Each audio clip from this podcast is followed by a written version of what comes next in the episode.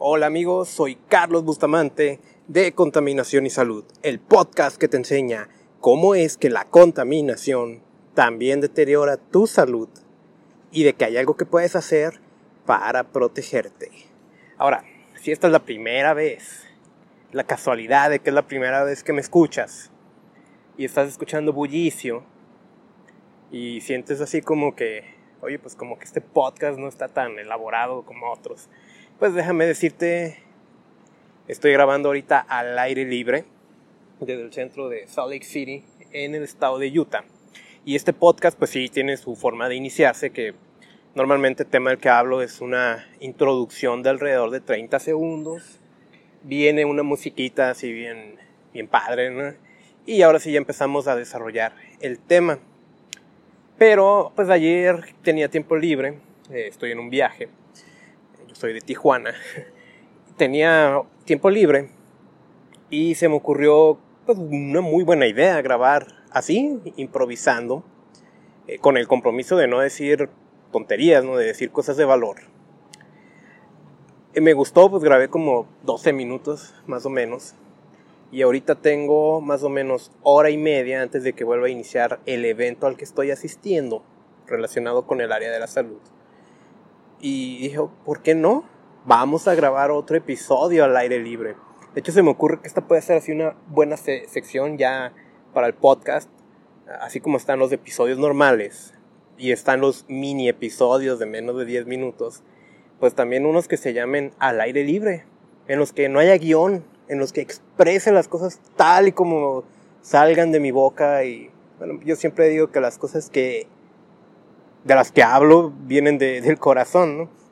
Pero pues un podcast normal siempre preparo algunos bullets, algunos puntos, eh, investigo del tema, no porque no sepa, sino porque pues no sé todo y tengo que decirte cosas que valgan la pena. Este podcast es sobre cómo la contaminación también, y cuando uso la palabra también, me estoy refiriendo al hecho de que ya tenemos preocupaciones por la vida moderna, como es el estrés, eh, que el dinero ya no alcanza, que hay mucho tráfico, que los alimentos son una porquería, cosas así por el estilo, que si el gobierno y, estas cosas que se viven, la, la, violencia, la delincuencia, pues aparte de todo eso que te perjudica en tu salud, pues la contaminación es otro factor. Y también puedes hacer algo para protegerte, cosa que normalmente nadie habla de eso. Y pues yo aprovechando, lo estoy haciendo. Eh, eh, eso te digo por si es la casualidad de que es la primera vez que me escuchas. Y si no, pues también bienvenido. Te voy a hablar hoy de un tema muy interesante. Se me ocurre ponerle de título, y es que es así, eh, totalmente, pues, así como sale. Pero se me ocurrió ponerle, eres un profesionista ambiental, ponte a salvar al planeta. Eso significa que probablemente para este episodio no voy a dar ningún consejo de cómo protegerte de la contaminación. O igual ahorita se me ocurre alguno y te lo digo nada más para mantener la temática. Este va a ser un poquito más específico. Este va a estar relacionado para aquel que estudió profesionalmente algún área del medio ambiente o lo está estudiando. Es una reflexión sobre si realmente pues estamos haciendo lo que debemos de hacer a favor del planeta todos aquellos que sí tenemos esa preparación profesional. Eh, vuelvo a decirte, ahorita estoy escuchando un ruido ahí medio extraño. Estoy al aire libre, vas a escuchar tráfico, claxons, personas caminando. Eh. Yo, creo que puede ser una bonita experiencia. de cualquier forma, estoy ahorita en, en un parquecito.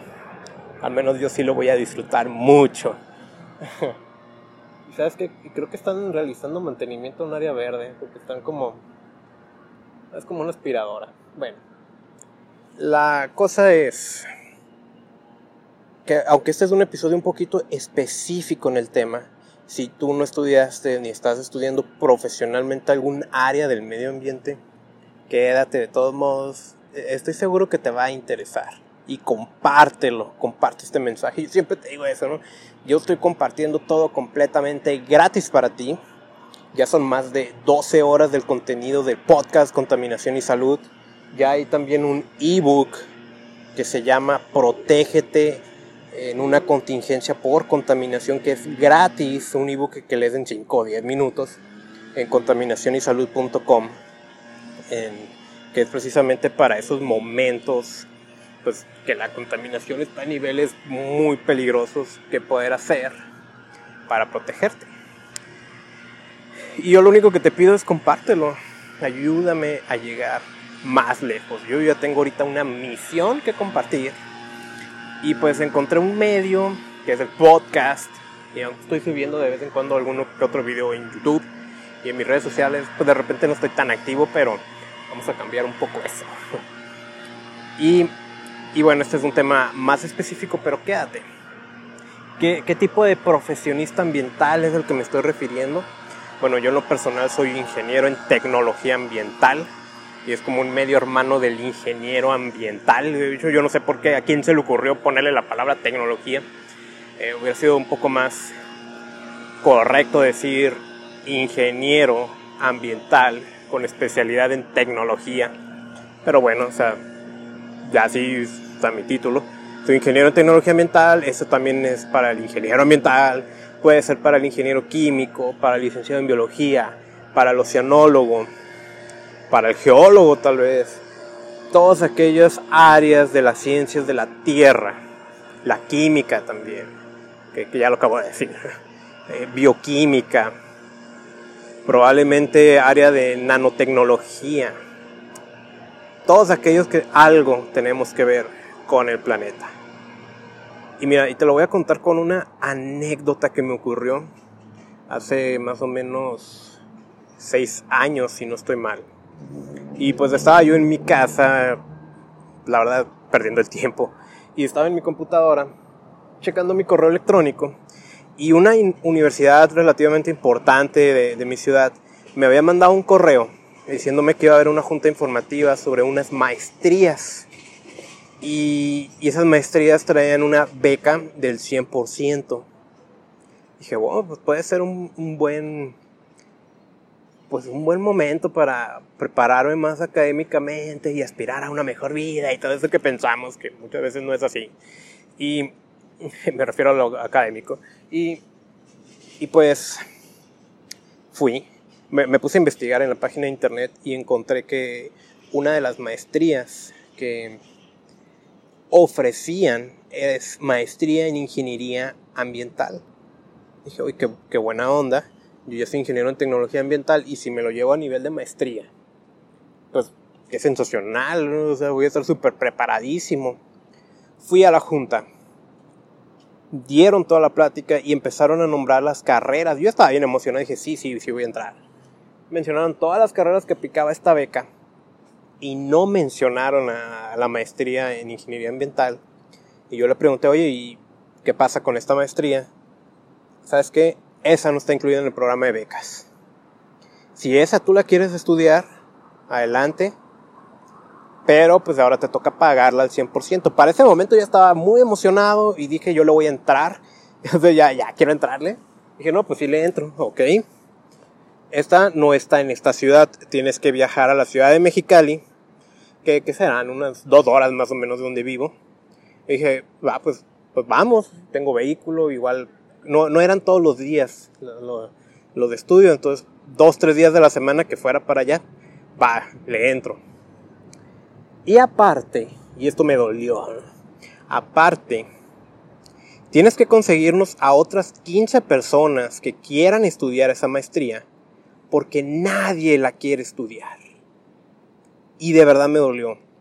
Y yo empecé a pensar, ah, bueno, ¿qué no se supone que ahorita toda la tendencia es cuidar el planeta, pero nadie se quiere preparar académicamente para hacerlo? Cuando yo había estudiado, pues a mí me dijeron que esta era la carrera del futuro. Y pues ya, ya habían pasado algunos años que había salido y ya es el futuro y nadie quiere estudiarla. Y, fue un golpe interesante para mí, ojo, ¿eh? Si no te preparases tú académicamente, profesionalmente para el área ambiental, eso no significa que tú no puedas hacer nada por el planeta. De hecho, las personas que más conozco que hacen algo, no estudiaron, algunos ni siquiera la preparatoria, la secundaria, tienen una educación básica. Y ahorita, ahorita voy a hablar más de eso. Eh, eh, o sea, tú tranquilo, ¿no? Pero sí, sí creo que pues quienes sí tenemos la fortuna de habernos preparado profesionalmente para esto, tendríamos que estar haciendo más. Y en el momento en el que me dicen, nadie quiere estudiar esto, yo me pregunté, ok, eh, porque si no estoy mal, yo era, soy primera generación de, mi carrera, pero treceava generación en, a nivel de técnico. y ahorita Ahorita, te voy a hacer un repaso rápido ¿no? de, de lo que he estudiado. Pero, ok, había 13 generaciones antes que yo que ya habían salido. Eso sin contar pues que hay ingenierías ambientales y otras relacionadas en el resto del país, en México. Y nadie quiere estudiar una maestría relacionada con esto. O sea, realmente pensé, pues de alguna manera el gobierno ingresa recursos económicos para formarnos. ¿Y cuál es el objetivo de formarnos? Pues en el fondo es bajarle a la contaminación, bajarle a los impactos ambientales. Y yo sí creo así, eh, dicen que soy un romántico, y yo sí creo que soy un romántico, salvar al planeta. Y si eso no está ocurriendo, y si nos estamos dedicando a otra cosa, qué desperdicio de recursos, porque estamos preparando personas que no hacen lo que tienen que hacer. Si tú estás estudiando un área de este tipo, yo te voy a decir, yo no sé, otra vez, o sea, no traigo el guion preparado. Eh, puedo decir muchas cosas. Seguramente no voy a decir groserías, no es mi estilo cuando estoy hablando así como bien. ya entre amigos, a lo mejor sí. Que tú eres mi amigo, no te preocupes. Pero yo quiero tocar fibras sensibles. Entonces, probablemente no vas a estar tú de acuerdo con todo lo que vaya a decir. Probablemente vayas a cuestionar, ¿y tú quién demonios eres para decir qué es lo que tenemos que hacer los demás? Yo no soy absolutamente nadie. Porque así como he dicho que yo no soy dueño del conocimiento y por eso me gusta compartir lo que sé, sea mucho, sea poco, tampoco soy el dueño de la verdad. Pero lo que sí pasa es que este es un podcast que yo me doy el tiempo para grabar, para enseñarle a la gente a cuidar el planeta y a cuidar su salud de la contaminación en lo que resolvemos los problemas del planeta. Pues este es un podcast y tú estás escuchando este podcast y creo que hay algo de interés en este tema. Una vez dicho eso, yo te cuento la razón por la que yo estudié el área ambiental y por la que hoy gran parte de mi energía y de mi tiempo me la paso en el área ambiental. De hecho, a cuestión laboral también estoy en el área ambiental y en cuestiones de voluntariado. La razón es, y te vas a sorprender, por decidioso. resulta que cuando, cuando yo tenía 15 años, yo iba a iniciar mis estudios de preparatoria. Ahora, a, lo mejor me van a escuchar de otros países y no tengo la menor idea de cómo es el sistema educativo en otros lugares. Pero en México, cuando eres súper chiquitito, estudias el kinder. A los 6 años te vas a la primaria. Más o menos a los 12 años entras a la secundaria. A los 15 a la preparatoria y a los 18 o más a la universidad. Y ya de ahí pues lo que cada quien quiera darle. Cuando yo iba a entrar a la preparatoria yo tenía 15 años, todavía dependían muchas de mis decisiones, de lo que me apoyaran mis padres. ellos me preguntaron pues qué preparatoria quieres. Yo les dije qué preparatoria quería. Había que ir a sacar la ficha de inscripción y eso significaba tomar fotos, eh, copias originales de, del acta de nacimiento, todo, todo, lo que es el trámite. llegó el día y yo no había dicho nada y el mero día les dije, no, pues ocupo ir a tomarme unas fotos porque ahí viene la inscripción de la preparatoria y cómo que ya es hoy, no dijiste nada, ¿sabes qué? y casi de castigo me mandaron a una preparatoria que se llama Conalep. Aquí en México, pues, Conalep es como la preparatoria a la que muchos le hacen bullying por las cosas que se dicen. De hecho, yo mismo en las conferencias les digo, oh, soy egresado del CONALEP y orgullosamente no embaracé a nadie. Y bueno, a lo mejor a escuchar bien feo eso, pero bueno, no, no es así, ¿eh? O sea, pues eh, sí es una buena preparatoria, pero bueno. Bueno, igual cuando yo estudié era otra cosa, pero ahorita no tengo la menor idea de cómo es el sistema. Pero en aquel momento, esta preparatoria con Alep lo que ofrecía era una carrera con el título de profesional técnico. De hecho, mucha gente que sabía que no iba a entrar a la universidad o que de hecho ya había salido de la preparatoria y habían pasado años y querían algo mejor, se iban al CONALEP a estudiar la carrera de técnico para tener un título y poder trabajar en algún lado. Pues a mí me mandan a estudiar al CONALEP, te digo, casi de castigo. Y llego, yo no, todavía yo no entendía nada de eso. Yo venía de secundaria, de fiesta con mis amigos y cosas así, y ya de repente ya estaba hablando de carrera técnica, que me iban a dar una cédula y un título. Y llego y había varias carreras. Me llama la atención la de informática, voy y saco la ficha.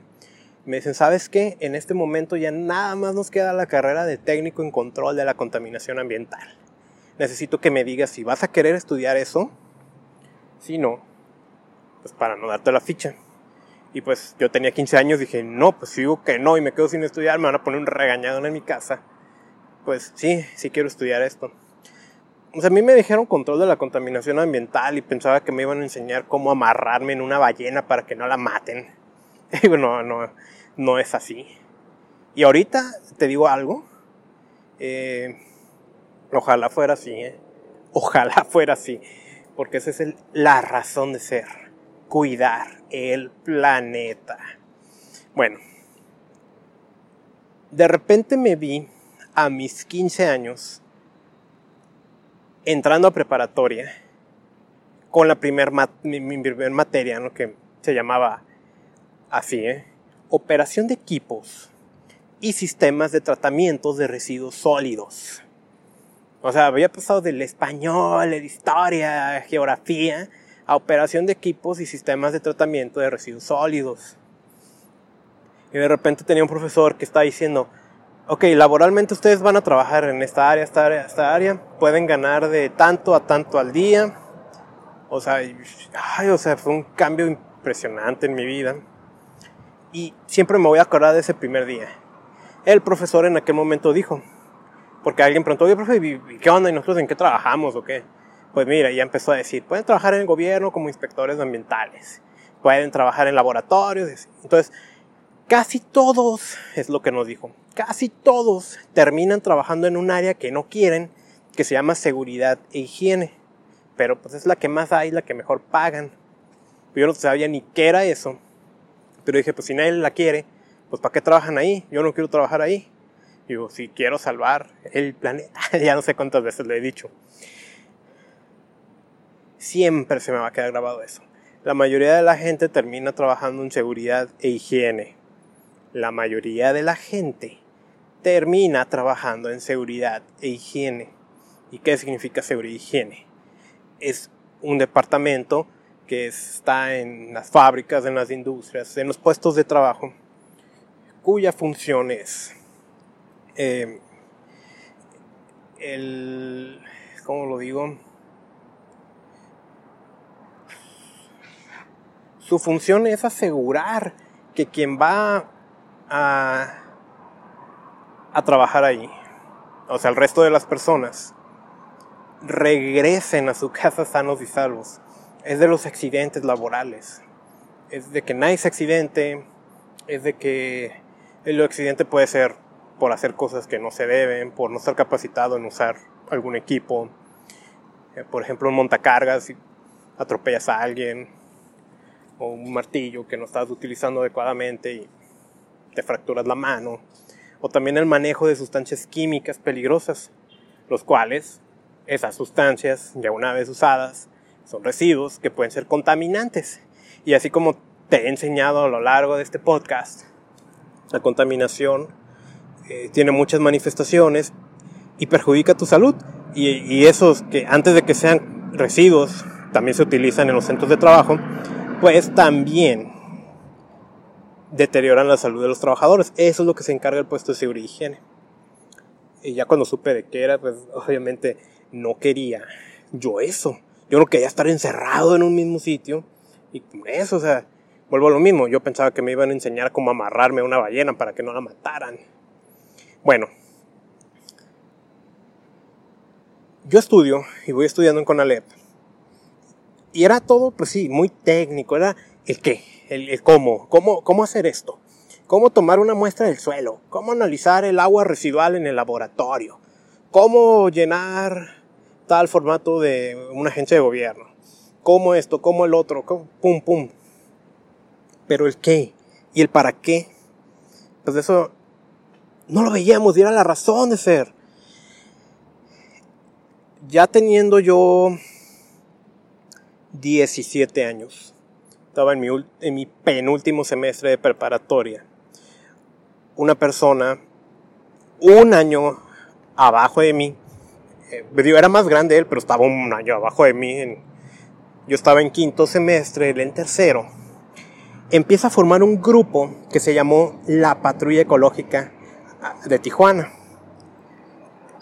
Ese, él, él y unos amigos estaban buscando qué hacer y terminaron en, en, la, en una dirección de protección al ambiente, ahí en el municipio de Tijuana. Y voy a decir el nombre, el ingeniero Julián Torres Ruiz, que él es como mi máster, mi primer mentor en el área ambiental. Él les comentó, o sea, ok, jovencitos que quieran hacer algo, pues normalmente nos encuentran y ustedes están aquí y por propia voluntad. De eso te estoy hablando 2005, ¿eh? ahorita todo mundo trae en su cabeza que no hay que usar popotes porque se la sacan de la nariz a las tortugas, ¿no? Y todos hemos visto ese video. Y todo el mundo ahorita dice, no, no quiero bolsas desechables. Y ahorita todo el mundo piensa en, en, lo orgánico y en lo ambientalmente seguro. Pero estamos en un... Yo estoy hablando de una época antes de eso. En la que nosotros decíamos que a nadie le interesaba el medio ambiente. Por eso era extraño que hubiera un grupo de jóvenes que por iniciativa propia quisieran hacer algo, eh, lo que ellos decían era, pues vamos a hacer programa de reciclaje. Ok, si ya están ustedes formándose solos, piensen en hacer una cosa distinta. Métanse a todo y formen la primera patrulla ecológica. Pues lo que nos imaginamos es que íbamos a estar en unas patrullas arrestando gente que contaminara y cosas así. Dijimos que sí, no hicimos eso. Pero ese fue un momento definitorio para mí fue el momento que definió todo. Y lo definió porque uno de los primeros proyectos que queríamos hacer era grabar unos documentales de la contaminación de los ríos allá. Y visitamos el que se llama Arroyo a la Mar, cuando era un bosque. Además, te invito que ahorita tú busques, desde la ciudad que me, que me, que me escuches, ¿eh? busca vía rápida a la mar y lo que te vas a encontrar es un canal de concreto, sin árboles, sin vida. Nosotros grabamos cuando ahí era un bosque. Ese ha sido el peor ecocidio de, esta ciudad. Cuando yo llego ahí, ya había problemas ambientales, había problemas de contaminación. Cuando yo llego allá, también vi otra cosa. Algo que nunca había visto. Estamos hablando de que yo era un muchachito de ciudad. ¿no? Yo no conocía la naturaleza a pesar de que estaba estudiando esa área. Me acuerdo mucho la escena de un pato, una pata y sus patitos nadando en fila entre manchas de aceite, entre llantas, entre basura. Y, y fue muy... Fue una imagen que se me quedó grabada. Y sabes qué? Sentí dolor. Sentí dolor porque en ese momento entendí todo el desastre que estábamos haciendo eh, como humanidad. Y entendí por qué yo tenía que ser un ambientalista. Y yo hice la promesa, otra vez, de salvar al planeta. Así es como nació Carlos Bustamante, ambientalista. Eh, por ahí otro va a decir, no, ecologista o ambientalista, que es lo mismo, quiero salvar el mundo y ya. Iniciamos ese proyecto de la patrulla ecológica y plantamos arbolitos por todos lados. Nos empezamos a involucrar con Margarita Díaz. Ojo, episodio 013 de este podcast. Margarita Díaz traía un proyecto, trae un proyecto que se llama Salvemos la Playa. Y nos empezamos a involucrar en esas campañas. Yo no conocía la verdad a fondo mi playa y ahí es como la conocí. Y a mí me sorprendía las toneladas de basura que sacábamos en unas cuantas horas, pero me sorprendía muchísimo más que había miles de voluntarios limpiando la playa. Ahora, ¿por qué te digo todo esto? ¿Qué tiene que ver mi historia? Porque tampoco se trata de que yo soy el ejemplo a seguir. Hay literalmente miles de personas que hacen más que yo. Mucho más. Yo ahorita me estoy apalancando de un formato. Este formato de podcast. Hay gente que hace más. Pero traigo un camino en el que me he resistido por años a terminar en algo que yo le llamo la trampa. La trampa del sistema. El sistema te quiere ver jodido. Te quiere ver endeudado para que siempre tengas que estar trabajando. Y el trabajo no es malo. Lo malo es trabajar en algo que no te gusta. El sistema te quiere cansado. ¿Por qué? El cansado y estresado. Para que cuando ya estés en la tarde en tu casa, te metas al Netflix. Antes decía, no prende la tele y veas novelas. ve una serie en Netflix. Que tampoco tiene nada de malo que lo hagas de vez en cuando. Pero, pues, ¿cómo te desestresas? Voy a ver una película, voy a ver una serie. Así te quiere el sistema. El sistema quiere que no cuestiones por qué pasan las cosas. El sistema quiere que tú siempre hagas lo mismo una y otra vez. Para mí esa es la trampa del sistema a la cual yo mismo he caído. Pero pues, generalmente siempre me resisto a no caer en eso.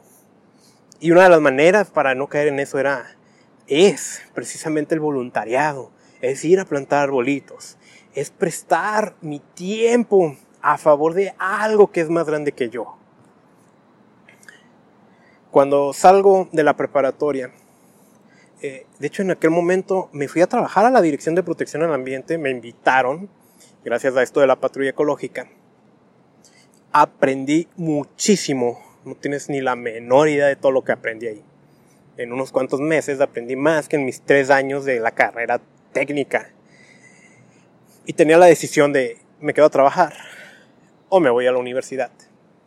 Opciones que tenía, está una universidad que es la UABC que en ese momento ofrecía la carrera de químico y estaba el Instituto Tecnológico de Tijuana, que también ofrecía la carrera de técnico, y para estudiar la especialidad en ambiental, o sea, químico ambiental. Yo no quería ser un químico, a pesar de que la base de lo que sé, la química, yo no quería ser un químico, yo quería ser un ambiental. Había una tercera opción, la Universidad Tecnológica de Tijuana, Ventaja, ofrecía la carrera de tecnología ambiental. Desventaja, era técnico superior universitario. Aunque traía el título de universitario, seguía siendo un técnico. Y pues en el ambiente laboral, un técnico es un técnico. Y pues se gana poquito, gana poquito. O sea, ahí es el ingeniero, es el importante. ¿Qué hago? ¿Qué hago? ¿Qué hago? Total, primero no sabía si estudiar o no Después, ¿sabes que Sí, hazlo. Vete a estudiar. Ok, mi única opción es la UTT, la Universidad Tecnológica de Tijuana, porque es la única que realmente ofrece el área ambiental. Para eso decir, de todos esos que estudiamos en CONALEP, solamente dos compañeros y yo, de mi grupo, seguimos en el área, estudiando en la universidad y eso había como otros 3, 4 de otro grupo que yo no conocía hasta ese momento. O sea, la mayoría no siguió en el área.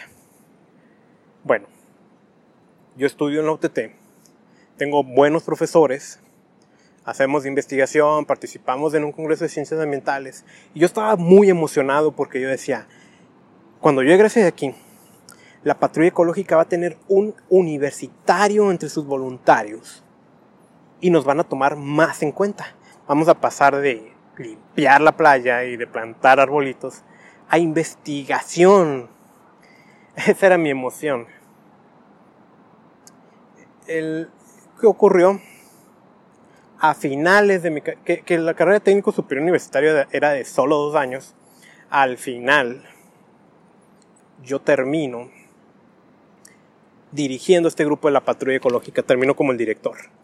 La patrulla ecológica en aquel momento era mi proyecto de vida. La patrulla ecológica era lo que yo me veía haciendo hasta que tuviera 50, 60, 70 años. Yo siempre he dicho que nunca me voy a retirar. Que el día que descanse es porque ya, ya mejor entiérrenme, ¿no? no hay pretexto para estar cansado y dejar de hacer las cosas. Eso es lo que yo decía y estaba súper emocionado con el proyecto. Yo termino la universidad. Eh, yo quise regresar a la Dirección de Protección al Ambiente, pero esos cochinos, mugrosos cambios de gobierno que hay aquí en México son desastrosos. Porque el ego de entre un color político y el otro muchas veces destruyen grandes proyectos. Es obvio que si hay un cambio de administración y llegan nuevos directores, traen nuevas ideas. Pero muchas veces esas nuevas ideas no es porque sean mejores o peores, es porque las otras las puso el anterior partido político. Eso es una estupidez. Entonces, cuando yo llego a esta nueva dirección de protección al ambiente, ese cambio de gobierno le hizo mal. Tuvo un muy mal director. Tengo mala experiencia. Y pues digo, pues ¿y ahora qué hago? Ya había salido de la universidad. Yo seguía participando como voluntario. Y yo, yo de hecho, yo nunca me había visto como un líder y en ese momento empecé a liderar eh, más o menos 50 personas que iban de voluntarios a la patrulla ecológica. ¡Wow! No sabía lo que estaba viviendo. Aprendí mucho de liderazgo. Y pues terminó pasando lo que yo dije que no iba a hacer. Me voy a trabajar a una empresa maquiladora. Estoy trabajando en el área de tratamiento de aguas residuales. Y en un principio, pues cuando empiezas con algo, pues siempre es divertido. Pero sabes qué? La empresa era muy buena, excepto mi supervisora inmediata. Yo, la verdad, lo digo estamos hablando de una versión de un Carlos Bustamante de 20 años. Pero la verdad la detestaba. ¿Sabes por qué? Porque yo venía muy ambientalista y esa era la persona a la que menos le interesaba el medio ambiente. Y el área de tratamiento de aguas residuales de esa empresa era sumamente importante para el medio ambiente, para no contaminar. Y a ella le valía gorro. De hecho, una experiencia que tuve fue que en una ocasión hice un análisis del agua no me acuerdo si cada dos o tres horas se hacía ese análisis. Eh, era cada dos horas. Descargábamos metales pesados y descargábamos cianuro. Y la idea pues es que estuviera dentro de los límites legales.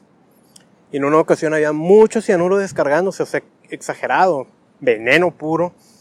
Yo le reporto inmediatamente la situación a ella y dice, ah, pues a ver si ahorita se controla.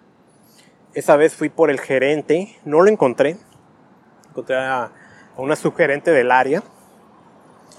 Ordenaron que paráramos producción, cosa que no se, no se paró, se siguió. Pero esa vez inundé la planta, el área. Era un cuarto gigantesco. Lo inundé para que no se fuera el agua y no contaminar. Y todo lo que se pudo hacer se hizo para reducir la contaminación a cero. Tomó horas. Y pues obviamente esta supervisora, digo inmediata porque a lo mejor si ya la casualidad de que me escucha la que ya de ella no piense que es contra ella, que ella era la subgerente, no, la, la inmediata, ¿no? Pues no le agradó mucho que yo fuera de chismoso con los likes. Pero pues, yo estoy comprometido con el medio ambiente, así de fácil.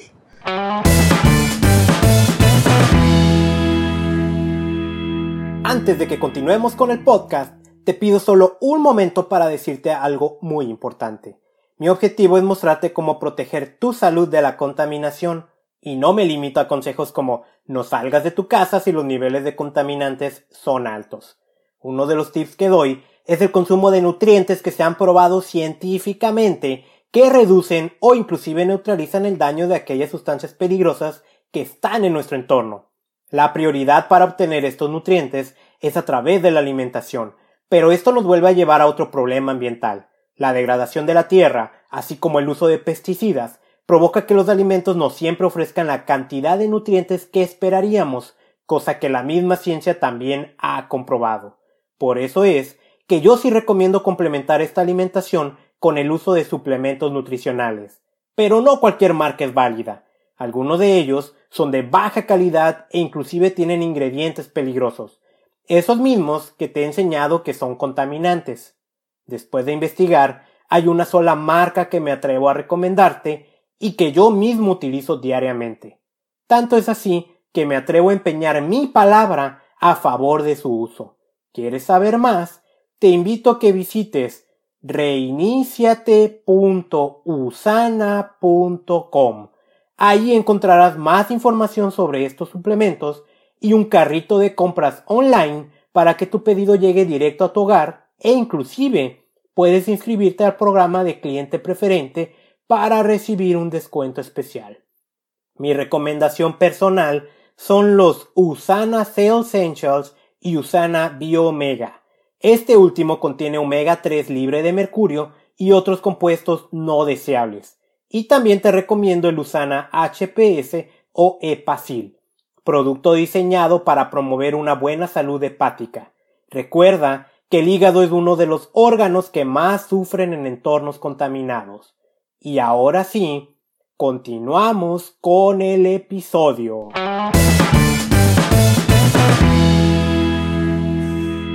Yo aguanto 10 meses trabajando ahí. Ya estaba dejando de hacer mis actividades de voluntario. Pero no es lo que yo quería. Yo renuncio.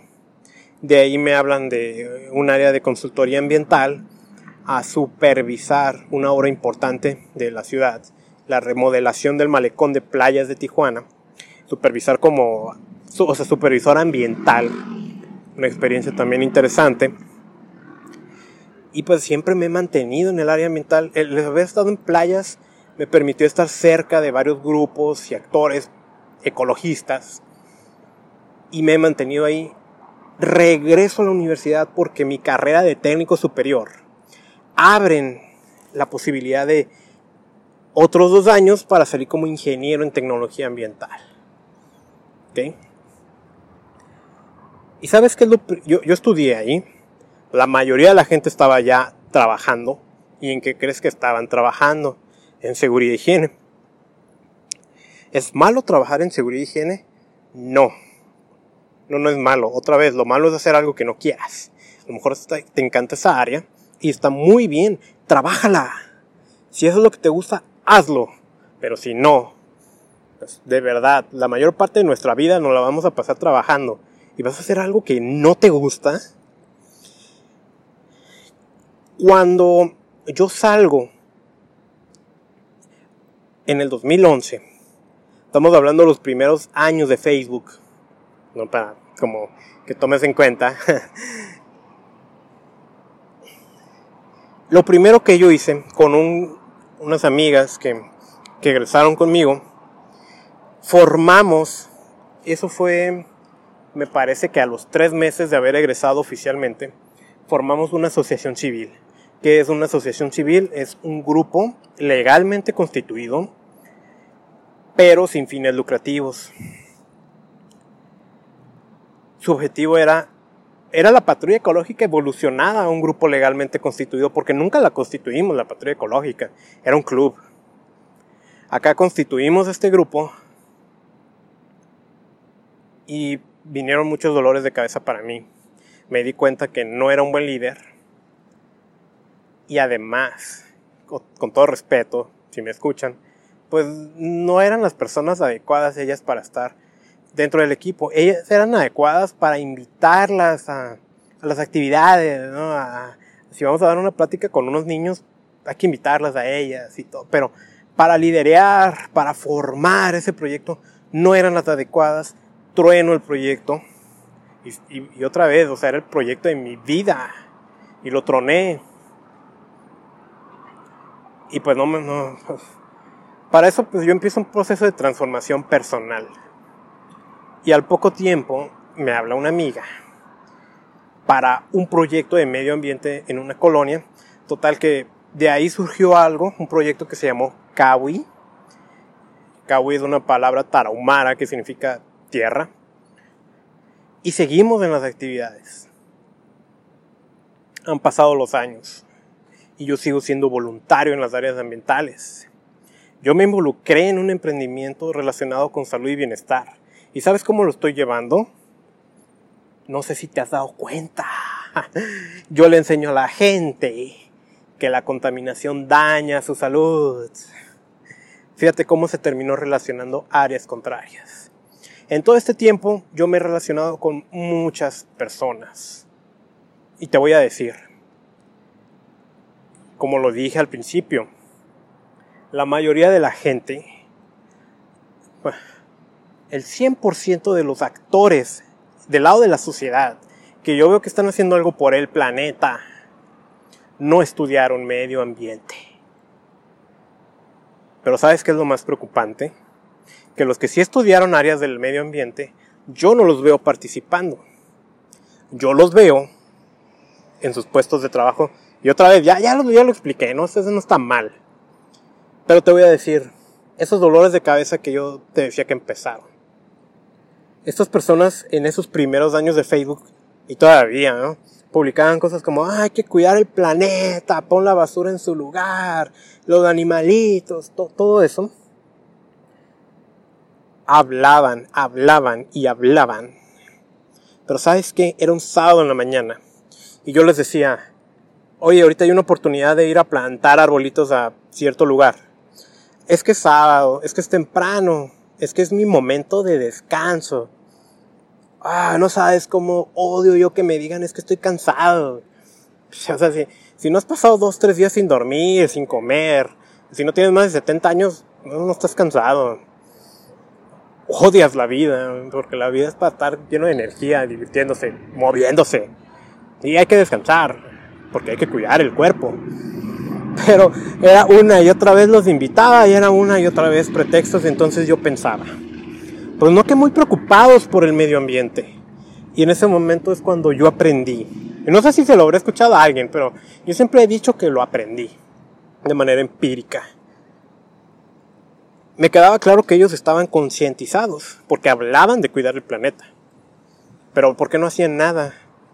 Porque no es lo mismo gente concientizada que gente comprometida. Han pasado los años, yo sigo en el área ambiental, pero yo lo que veo de mis colegas y de casi todos los que se estudian el área ambiental es que terminan encerrados en esa área de seguridad ocupacional o de seguridad y higiene o haciendo otra cosa que pues, no está relacionada directamente con lo que estudiaron. Ojo, yo no creo que toda la vida tengamos que dedicarnos a lo que estudiamos, porque esa decisión la tomamos a los 18 años casi siempre yo tengo 31 años y yo pienso muy distinto a como pensaba cuando tenía 18. Eso es normal, pero sí estoy comprometido con el medio ambiente. No me veo trabajando en laboralmente así con horario y todo toda la vida en el área ambiental. Quiero hacer otras cosas, pero sí me veo comprometido con el medio ambiente toda mi vida. Entonces, estas personas pues yo las veo en un área y ellos nada más existen dentro de esa habilidad, de esas experiencias, ese conocimiento que tengan de 7 a 5 de lunes a viernes. Cuando se acaba el momento laboral ya, ya no existen. Hay tanto talento desperdiciado que se puede hacer a favor del medio ambiente. ¿Quieres que te enuncie problemas ambientales, cambio climático, calentamiento global? Ok. Todavía tenemos el problema de la capa de ozono la extinción masiva de especies. ¿sí? Esos son problemas globales. Problemas locales, la contaminación del aire, el tema que más hablo yo, el nuevo asesino silencioso para tu salud. este, que no es de risa, ¿no? Contaminación de ríos, de lagos, cuerpos de agua, los químicos peligrosos que están en los cosméticos, en los artículos de limpieza, hay tantos problemas del medio ambiente y otros que estamos descubriendo. Y sin embargo hay tanto talento que se ha formado, tanto conocimiento desperdiciado, porque ese conocimiento únicamente está para esa persona decir, tengo que comer y pues tengo que ganarme la vida. Nadie piensa en trascender. estoy hablando otra vez, ¿eh? es como para recordar. Estoy hablando del profesionista del área ambiental. Tú estudiaste un área relacionada con el medio ambiente. Te voy a hacer una pregunta. ¿Qué estás haciendo hoy por el medio ambiente? Se vale que me digas, pues es que dentro de mi trinchera, o sea, en mi puesto de trabajo, lo que hago es asegurar que mi empresa maneja adecuadamente sus residuos o que le baje sus emisiones a la atmósfera. Ok, sabes que está muy bien. ¿Y qué más? ¿Qué más? O sea, eso está bien, pero ¿qué más? ¿Por qué no apoyar a algo más grande que tú? Hay una pregunta que, que, que a mí me han hecho, ¿no? Que es para descubrir tu pasión. Si lo que tú haces ahorita no fuera necesario que te pagaran, que lo pudieras hacer gratis, ¿lo seguirías haciendo? Esa es una pregunta muy interesante y yo te la hago a ti, que estudiaste en un área del medio ambiente. Lo que estás haciendo ahorita, ¿lo harías gratis? ¿Lo harías gratis? A mí me llena de alegría decir que este podcast es gratis y el ebook que escribí, que va a haber más. Pero tú, y si la respuesta es no, no te voy a preguntar, ¿te gusta? ¿Te encanta lo que haces? Y si la pregunta es no, ya sabes qué camino entonces tomar. A lo mejor todavía no sabes cómo hacerle, pero ya sabes qué camino tomar. ¿Qué estás haciendo por el medio ambiente? ¿Para qué estudiaste un área relacionada con el medio ambiente? Voy a seguir recalcando esto. No es malo que estés trabajando en un área de seguridad y higiene o relacionada. Pero ¿qué estás haciendo por el medio ambiente? Toda esa habilidad que tú tienes no se acaba cuando se acaba la jornada laboral. ¿Por qué no pensar en ser voluntario de alguna actividad?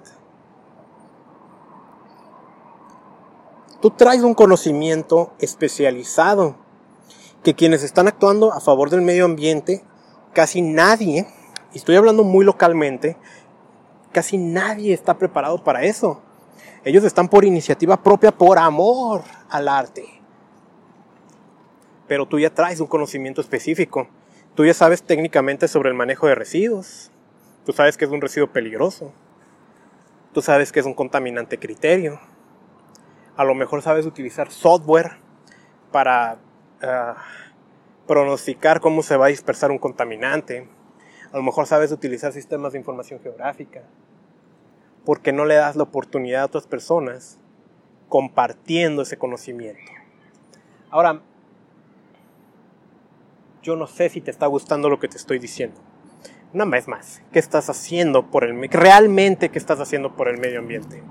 ¿Has leído las noticias últimamente? Para el 2030 es el año base en el que ya no va a haber retorno, dicen los científicos. Los deshielos están cada vez peor. Ese cambio climático, pues con cosas terribles que están pasando. ¿Qué estás haciendo por el medio ambiente?